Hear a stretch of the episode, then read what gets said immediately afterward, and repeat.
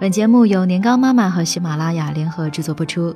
年糕妈妈让一亿中国宝宝得到更科学的养育。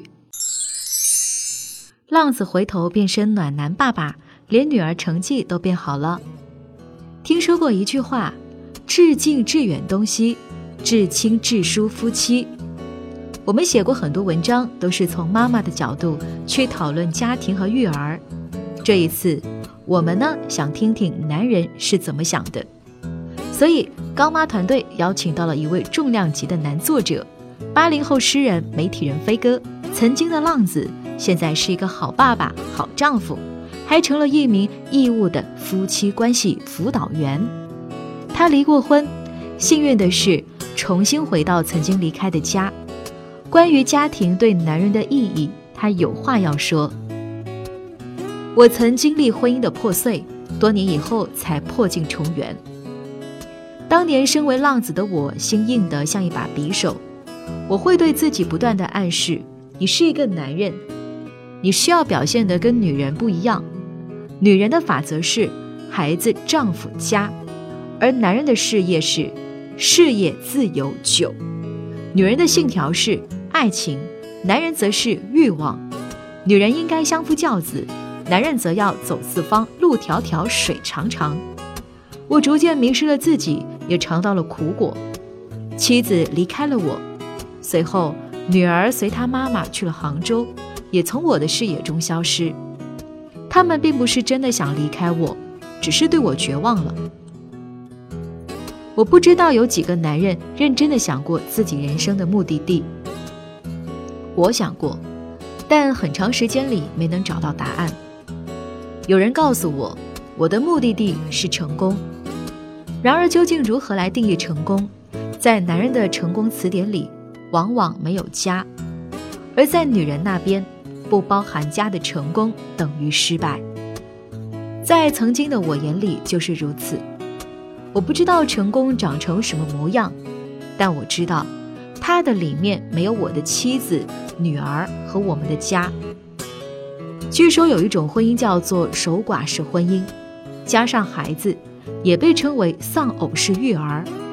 当年我的妻子或许就身处这种状态中，直到她绝望地离开我，定居于千里之外的城市。我一度沉浸于所谓的自由之中，如戏蝶流连于花丛，慢慢慢慢，把自己活成了一个行尸走肉的人。很快，孤独开始袭来，愧疚开始袭来。我好像身处浮土上的大厦，虚空中的楼阁，满目的幻影，心无所望，如同飘萍。一种强烈的失败感给了我一记重拳。我厌倦了这种无家的自由，我对自己浑浊的生活感到羞耻。家开始进入我的词典，我想回家。省略很多细节后的某天晚上，我短信女儿的妈妈，分开多年。我们互称女儿的爸爸，女儿的妈妈。我想回家，回来吧，家门为你开着。我哭了，像个孩子。我们在杭州，在感情的废墟之上重建了我们的关系。更重要的是，我们破碎的心被复活的爱重新粘合。两年后，我们成了朋友眼里的模范夫妻。我们相处的细节被一些朋友传为佳话。我会在醒来的时候亲吻我的妻子，对她说 “I love you”。下班回家，看到妻子在厨房里忙碌，哪怕再累，我都会走过去，从后面搂住妻子，对她说“辛苦了”。我们也会一起做家务，尽管妻子永远比我做的更多，也会有小别扭。不管谁对谁错。在我耍完孩子气之后，尽可能抢先向妻子道歉，对她说：“对不起，我错了，请原谅我，我爱你。”我们戏称之为“三句真言”。女儿说：“我觉得我像你们两个电灯泡。”我知道，这是女儿对我们夫妻最幸福的表白。女儿也在改变，她内心忧伤的黑暗的一面被抖落。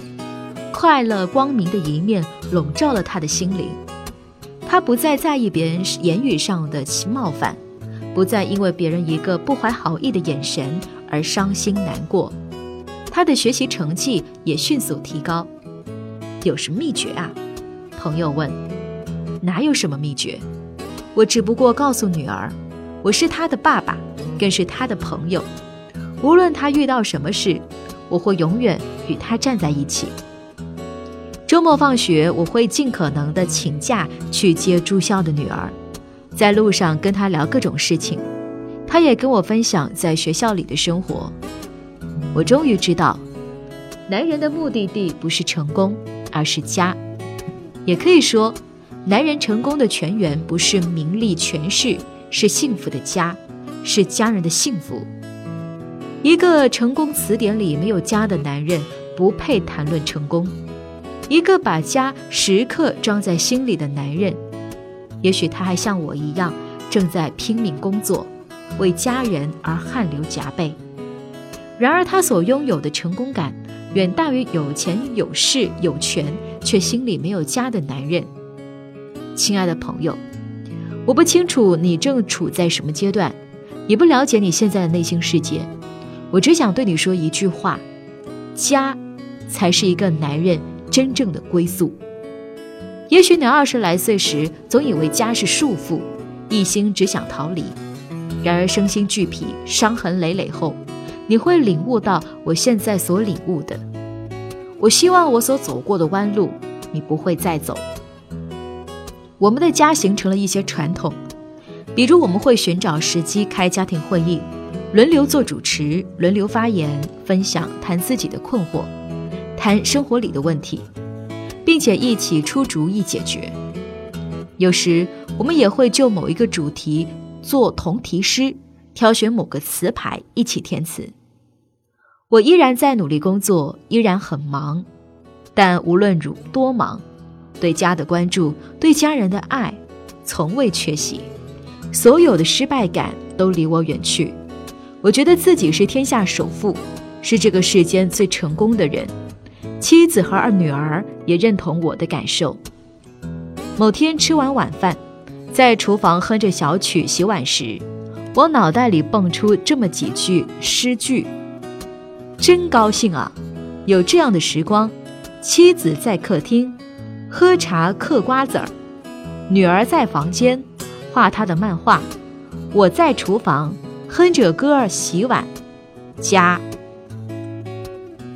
更多精彩内容，欢迎关注微信公众号“年糕妈妈”。